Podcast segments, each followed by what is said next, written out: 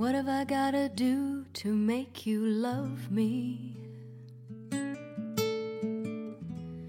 What have I gotta do to make you care? What do I do when lightning strikes me? And I wake to find that you're not there.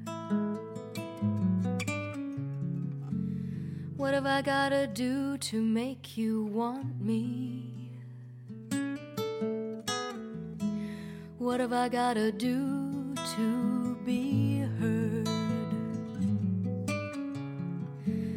What do I say when it's all over? And sorry seems to be the hardest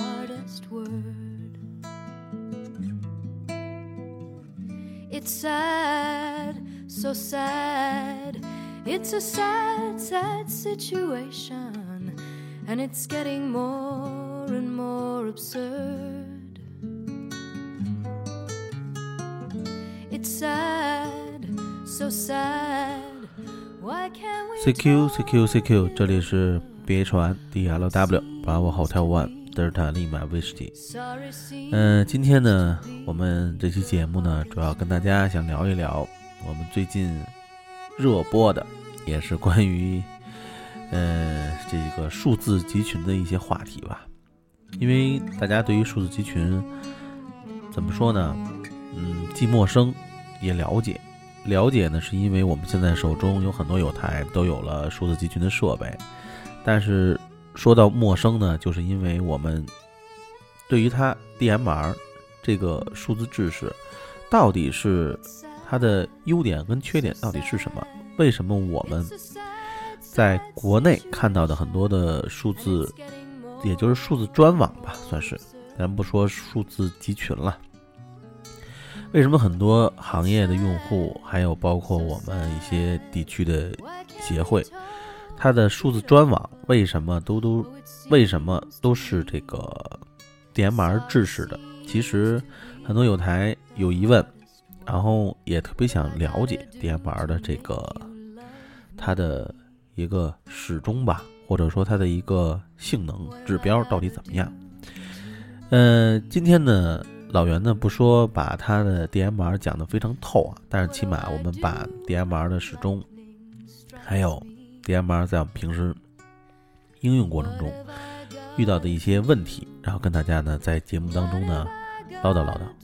好，这里是 BH1 DLW，非常非常的感谢大家始终在我的广播电台的另一端坚持着收听着老袁的风雨者节目。好，我们马上回来。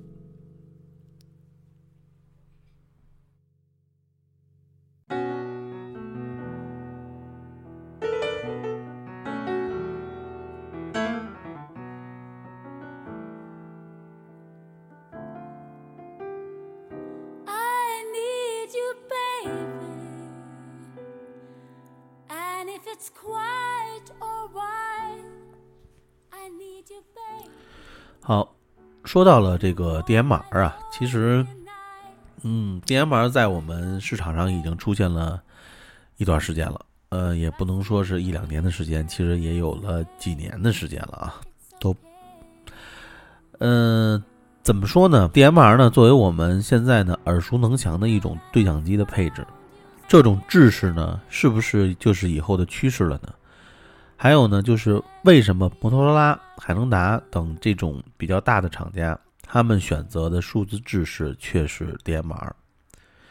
还有呢，就像很多有台也在问我们，公安系统的专网通信和我们的 DMR 是一个制式吗？DMR 的最大的优势是什么？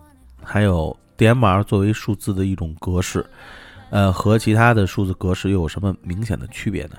好，我们今天呢在。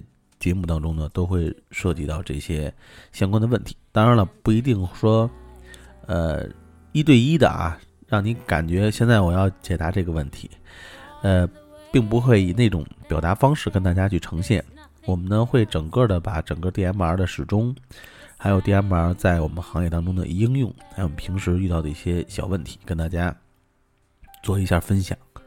好，这里是老袁的风雨者节目，非常感谢大家呢能够收听我们的 DMR 的这期节目。好，我们言归正传啊，那 DMR 是什么呢？DMR 呢，应该它的英文啊，应该是 Digital Mobile Radio，也就是这个叫做数字移动无线电标准。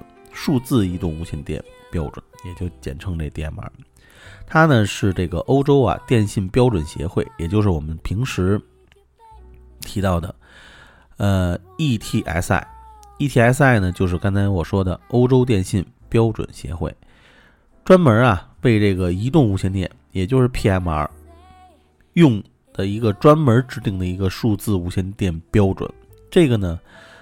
最早呢，在二零零五年啊，就获得了这个批准。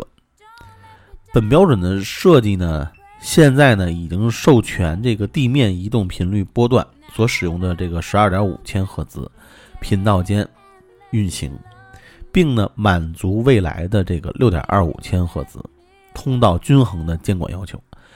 主要的目的呢，就是主要是负责这个程度低、可负担得起的这么一个数字系统。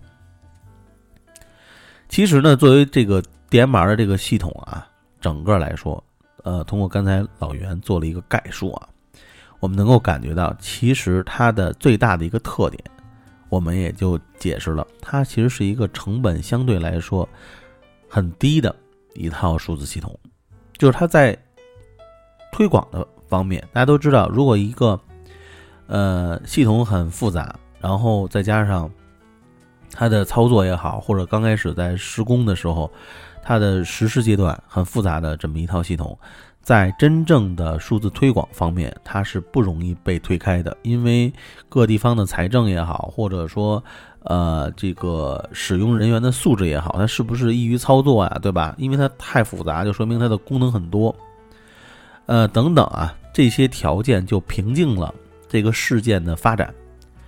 但是呢，通过我们刚才说的这个 DMR，DMR 来说呢，它呢其实，在我们的施工的成本，包括在我们应用层面，其实它都是一个非常有利于迅速拓展、迅速铺开的这么一种，呃，算是数字格式。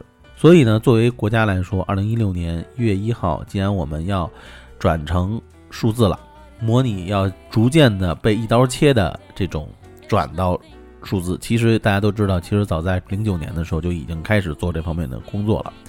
我们切割的时间已经有很多很多年了，但是二零一六年的这个一刀切呢，呃，说心里话，不可能说直接的说模拟的信号就全消失了。呃，以前的老的模拟的用户已经转到了这个这个数字阶段了，这是不可能的，它肯定还得需要一定的过程。但是呢，大家可以看到，用什么？数字的格式能够让它迅速的推开。首先，大家考虑的就是一个成本的问题。这个 DMR 的成本呢，咱不说是最低的吧，但是起码比 Tetra 来说，或者说比一些其他的，比如什么呃摩托罗拉那种 Iden 的系统，那真的是要便宜很多很多。所以呢，对于 DMR 来说，它作为一个性价比比较高，无论是企业也好，国家也好，还是说。像我们个人用户也好，我们都会涉及到一些，呃，系统的更新啊，呃，这个成本是我们考虑的一个非常关键的一个指标。所以呢，这也就是为什么 DMR 它呢，它的最大优势，当然了，它的最大优势，也就是说，它今后会不会是一个趋势？呃，目前来看啊，DMR 暂时呢会是成为。今后一段时间的一个趋势，但是最终是不是能够，呃，长久立足于市场，这个呢，这要看我们的用户的一些需求，并且呢，还要能看到就是一些发展上的技术要求。呃，如果真的是 DMR 的这种数字制式满足不了我们市场需求和满足不了我们的技术需求的话，我相信即使它推开了。呃，在一段时间内可能是成活率比较高，但是它经过市场的考究之后，它的生命力就不一定那么顽强了。好，那好，我们呢，DMR 呢，其实它呢是提供的这种语音数据和其他的这种辅助服务，还有刚才提到的数据。数据来说，在我们平时 HAM 经常用到 DMR 数字手台的时候，其实它并没有给我们带来多么多么，嗯，感觉和以前模拟信号与众不同的这么一种感受。是因为什么呢？是因为我们用到的数据啊。大家现在还成为不了一个数字集群，我们呢顶多呢是用的是这个 DMR 的手台，数字手台进行这种算是一对一的数字直发，或者是通过中继台，通过中继台进行这种这个转发吧。但是真正的中继台开通了数据功能，然后并且支持我们的手台一对一通过中继台，然后进行的这种数据传输啊，包括这些什么，比如图片类的呀，然后呃这些数字信号的传输，其实我们平时应用的并不多。然后更何况它的所提到的一些其他的辅助功能，其他的辅助功能呢，不光是在手台的终端上，呃，比以前模拟的手台。要更具吸引力，其实最重要的就是它在它的数字后台上会有很多的一些包括强差的功能啊，然后包括一些这种监听的功能啊、录音的功能啊等等，这些都是呢 DMR 制式给我们带到数字时代能够实现的一些功能点。那好呢，具体的 DMR 呢，其实呢是分为了三层。所谓的这个第一层呢，也就是我们说的未授权，未授权层呢，也就是四百四十六兆，呃，最大的发射功率呢是零点五瓦。其实呢，这个呢，早在模拟时代呢，大家都知道，就是它就是我们的那个免执照的那个那个频率频率范围，对吧？有一个是四百零九，还有一个这个四百四十六兆。呃，在这个区域段发射的这些设备呢，都是可以不用去。考这个无线电执照的，就可以直接发射的，所以呢，它呢是比较适合什么呢？比较适合这个商业群体，因为你不可能让整个一个商场的呃保安对吧，去考这个业余无线电的操作证去，对不对？呃，所以它比较适合这个商业群体、行业的部分用户，但是呢。正是因为它是未授权的，所以呢，它的频率范围呢，就像我们模拟段是一样的，非常的窄。它可能只给你规定了在一个频率范围内，并且呢，对于这种产品的发射的信号强度做了严格的控制。这也就是它呢规定的最大零点五瓦。大家都知道，其实，在我们无线电在城市当中也好，还是在户外当中去应用，呃，一个是高度。决定了我们的信号的好坏，还有一个呢，就是我们的发射的这个发射频率的一个功率。大家可以看到，它的这个未授权的这个呃发射功率呢是零点五瓦。其实零点五瓦，有经验的哈我们都知道，说实话真的是太微弱了。周围的信号呢稍微强大一些，然后都会把我们的这个零点五瓦的这个手台的信号全改掉。所以呢，这个呢，也就是点板上说到的第一层。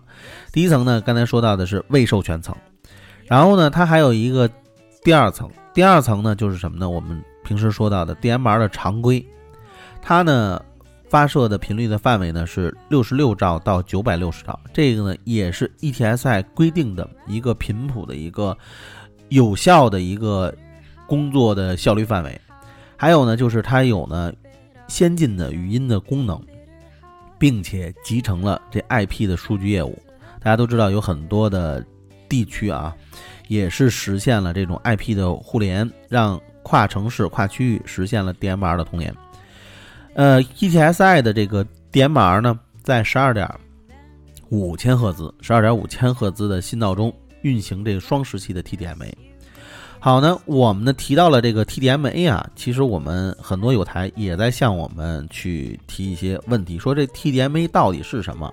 因为呃也听过 TDMA 啊、FDMA 啊，还有之前我们说的 CDMA。好，那我们既然是这种技术的发展，那我们就从头开始说，那我们就从 CDMA 开始说。大家都知道啊，CDMA 呢，其实呢，它呢是一种算是我们一种通讯的技术，它的具体的名称叫什么？叫做马分多指。它呢指的是数字技术上的一个分支，扩展通信技术上发展起来的一种崭新而成熟的无线电的通讯技术。CDMA 呢原理呢是基于啊扩频技术，将需传送的具有一定信号带宽的信息数据，用一个带宽远大于信号带宽的高速伪随机码进行调制，使原数据信号呢带宽被扩展，再经载波调制并发送出去。接收端呢使用完全相同的伪随机码与接收带宽信号做相关处理，把宽带信号换成原信息数据的窄带信号，即解扩，以实现信息通讯。CDMA 呢是指一种扩频多指数字式通信技术，通过呢独特的代码序列建立信道，可用于二代、三代无线电通讯的任何一种协议。CDMA 呢是一种呢多路方式，多路信号只占用一条信道，极大的提高了带宽的使用率，应用于八百兆和一点九 G 赫兹的超高频移动电话系统，传输信号频率。按指定类型编码，因此呢，只有频率响应编码一致接收机才能拦截信号。由于呢，无数种这种频率顺序编码，因此呢，很难重复这个出现，增强了这个保密性。其实呢，我们通过了这个 CDMA 的技术啊，能够了解到 CDMA 的技术其实早在美国的军方其实最开始实现。使用军方使用这 CDMA 的这种扩频的这种信号呢，主要是为了什么？就像刚才说的，主要是为了出现它的一种编码的程序。其实它是应该是一种，算是一种比较高端的一种加密技术。就即使 CDMA 的信号到今天，用我们的超级计算机想去破译一个 CDMA 的一个信号，也是需要很长很长的时间去做破解的。所以呢，CDMA 的技术目前来说还是。有些国家的一些军方的通用的一种信号传播技术，所以呢，其实大家也能看到 CDMA 的整个的网络的覆盖，包括大家都知道中国电信是 CDMA 的，对吧？他们的网络覆盖的信号范围是非常好的，而且呢是非常广的。通过呢这个 CDMA 呢，我们呢就能够引出我们刚才提到的一个叫做 TDMA。TDMA 呢，其实是叫做什么？是十分制，把一个传输通道进行时间分割，以呢传送若干话路的信息，把 N 个话路设备接到一条公共的通道上，按一定次序轮流给各个设备分配一段使用的通道时间。这个呢，其实就是 TDMA。其实我们可以看到，无论是 CDMA 还是 TDMA，还有呢，我们现在要说的这个 FDMA，这都是我们。待会儿呢可能会涉及到叫做什么叫 DMR，还有是 DPMR，对吧？刚才我们聊了聊 DMR 的相关的一些知识，但是呢，我们又知道在市场上又有一种叫做 DPMR。那 DPMR 是什么呢？它利用的这个技术呢，不是 TDMA 的接入技术，而是 FDMA 的接入技术。那好，FDMA 呢就叫做频分多指。它呢，就是把总带宽被分割成多个正交的频道，每个用户占用一个频道。大家可以看到，无论是 CDMA 还是 TDMA 还是 FDMA，无论他们是做这种叫做呃十分多指，还是这种频分多指，大家都可以看到，他们是一种一种分割技术。他们是把一种信号的一种拆分，他们是把这种信道的拆分，他们能够容纳更多的这种信道通信，能够加载到更多的用户。其实我们可以看到，为什么模拟转数字？模拟转数字的一个最大的意义，就是因为我们的现在频率的使用是非常非常的紧张的。为什么有双时器？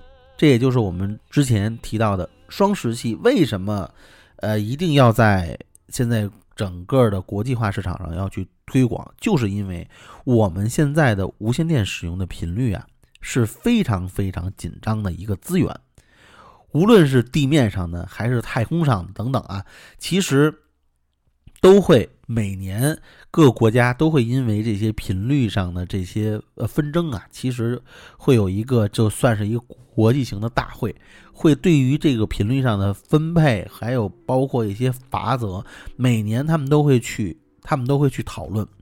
可见呢，其实业余无线电也好，还是无线电也好，只要是跟无线电相关的，对吧？它都会跟这个频率挂上钩。那好，那种频谱资源的这种不足呢，带来的呢是让通讯呢，说实话非常、非常、非常尴尬的一点。因为是什么？因为我们现在用到无线电的个人也好，行业也好，或者企业也好，其实我们会发现人越来越多。以前的这种信道的间隔呢是一百 K 赫兹、五十 K、二十五 K，现在呢已经降到了十二点五 K，对吧？然后和呢以后呢还可能即将像我们说的双时系嘛，缩减到六点二五 K。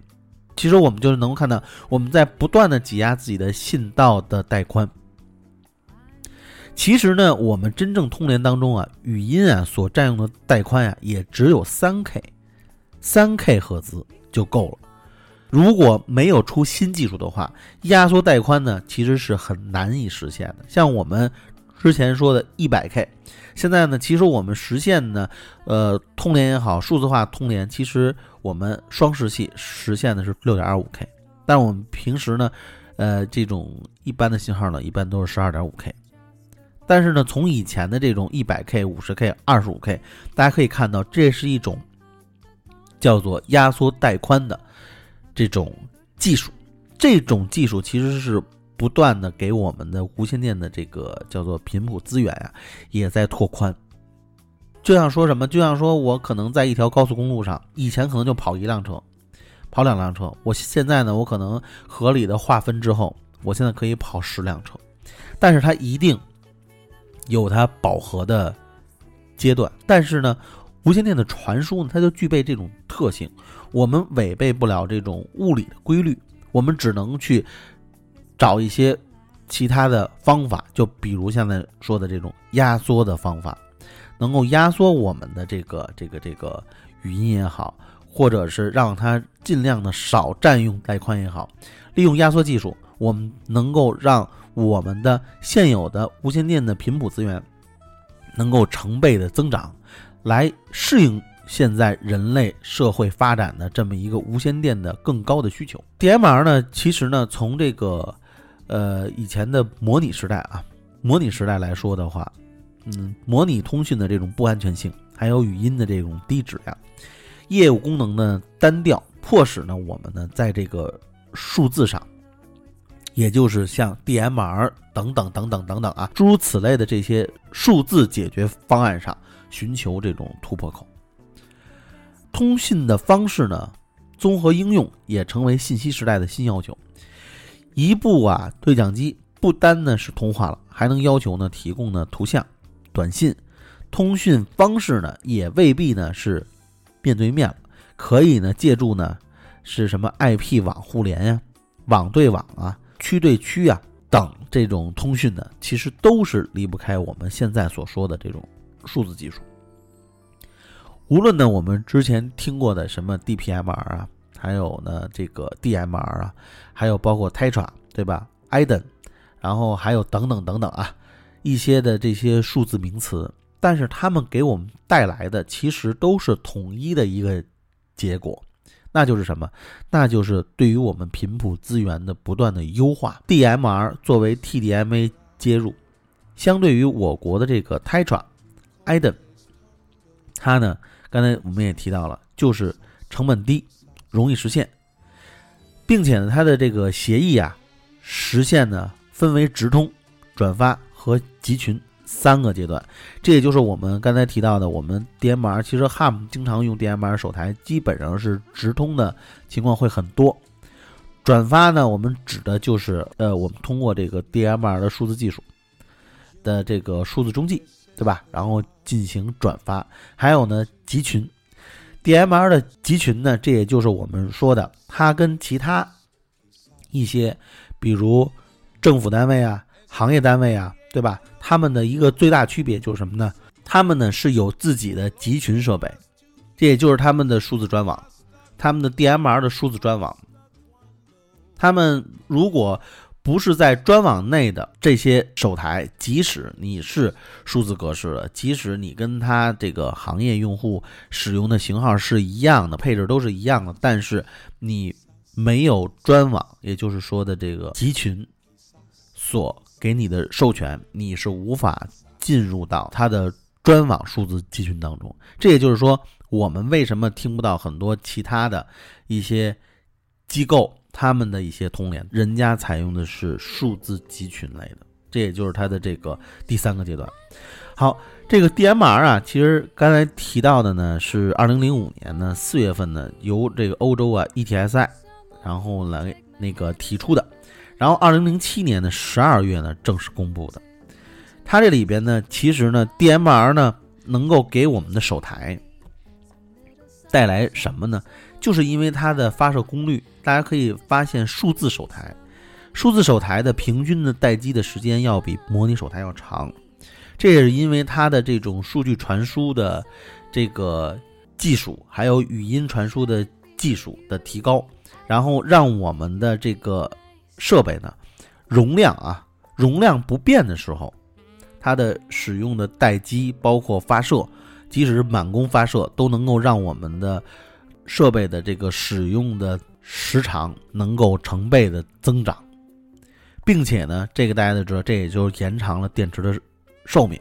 当然了，这种这个呃间接的也环保了，对吧？起码我们不用去采购那么多的电池，呃，电池的淘汰率不会那么高。这其实呢，就是数字技术的提升之后，甚至呢，大家可以知道，它的就像我们呃刚才提到的。如果你用的是数字集群，你用的是这个这个叫做这个转发制的，对吧？那你的一个数字手台，只要你这个 DMR 的这个数字中继能够覆盖的范围，你的小手台只要用最低的功率，就能够达到你的数字中继进行转发。这样的话呢，其实就大大的节省了电量，这也就呢让我们的这个这个电池的续航能力呢会更加强。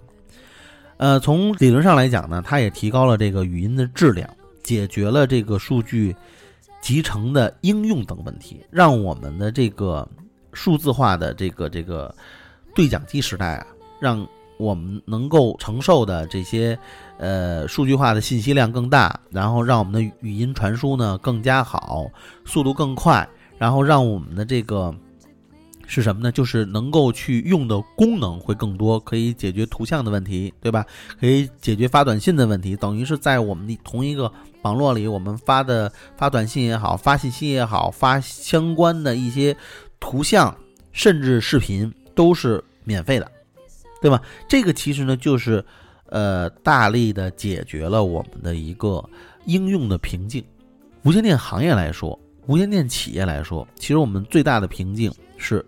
频谱资源，由于呢数字时代的到来，数字手台的到来，它呢解决了，起码可以说暂时解决了，因为它的这种呃语音的压缩技术，对吧？还有这种双时系甚至多时系，因为我们现在提到的就是我们平时接触更多的叫做双时系，但是实际上，呃，你要是知道 Tetra 也好。其实它是不只是双时系的，对吧？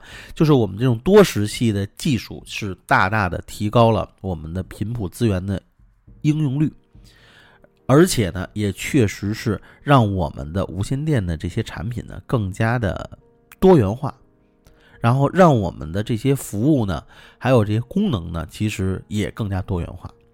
呃，有的人开玩笑啊，说这个无线电现在做的越来越像手机了，对。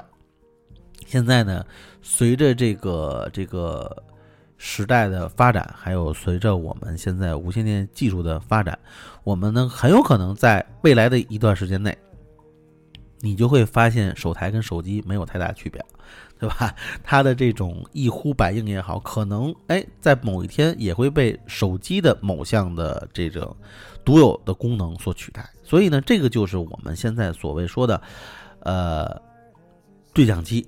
终于呢，从一个模拟时代跨入到了数字时代。其实手机早就跨入到了数字时代了。对讲机呢，呃，为时不晚。我们现在的 HAM，还有包括今后的 HAM，已经开始享受这个数字时代给我们无线电、给我们对讲机带来的一些快乐。好，这里呢是风雨者的老袁，B H One D L W Bravo Hotel One，德尔塔利马威士忌。很高兴呢，大家持续的听老袁的唠叨，也呢欢迎大家呢下载这个荔枝 FM 的客户端。能够找到老袁的节目九七三五五六九七三五五六，这个呢是我们风雨者的节目号，大家呢可以通过这个荔枝 FM 的客户端搜索，然后能够找到我们风雨者的节目，能够收听往期的所有节目，而且呢收听的效果，包括这种方便程度，用户体验感是非常好的。好，老袁的个人微信呢是八幺二三零六八幺零。八幺二三零六八幺零，非常非常的期待跟大家的这种一对一的交流，实时的交流。好，这里是别说完 D L W Bravo Hotel One 德尔塔利曼威士忌。好，我们送上最后一首歌，然后结束今天的风雨者节目。好，各位有台，七十三。And all that counts is here and now. My universe will never be the same. I'm glad you came.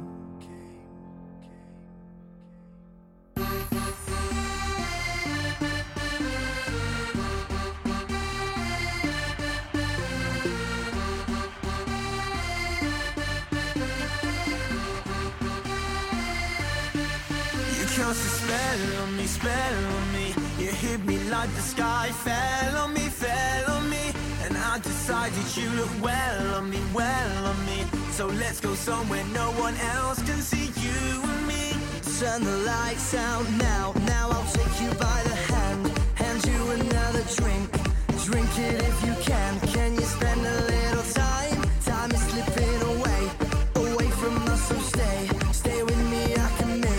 make you glad you came. The sun goes down, the stars come out, and all that counts is here and now. My universe will never be the same. I'm glad you came. I'm glad you came.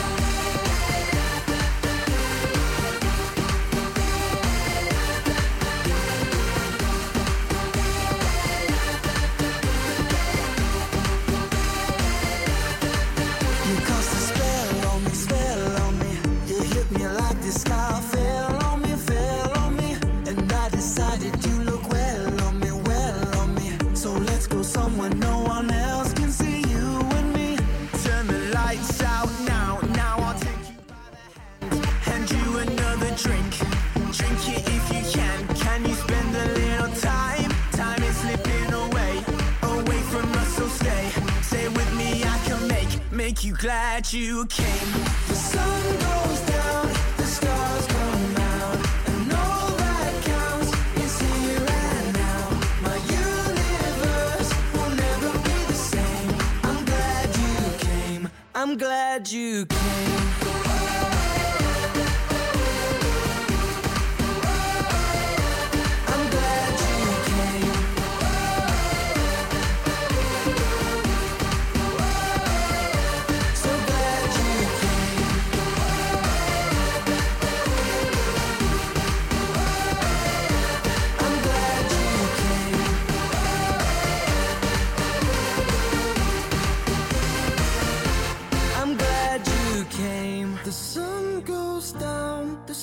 Come out, and all that counts is here and now. My universe will never be the same. I'm glad you came. I'm glad you came.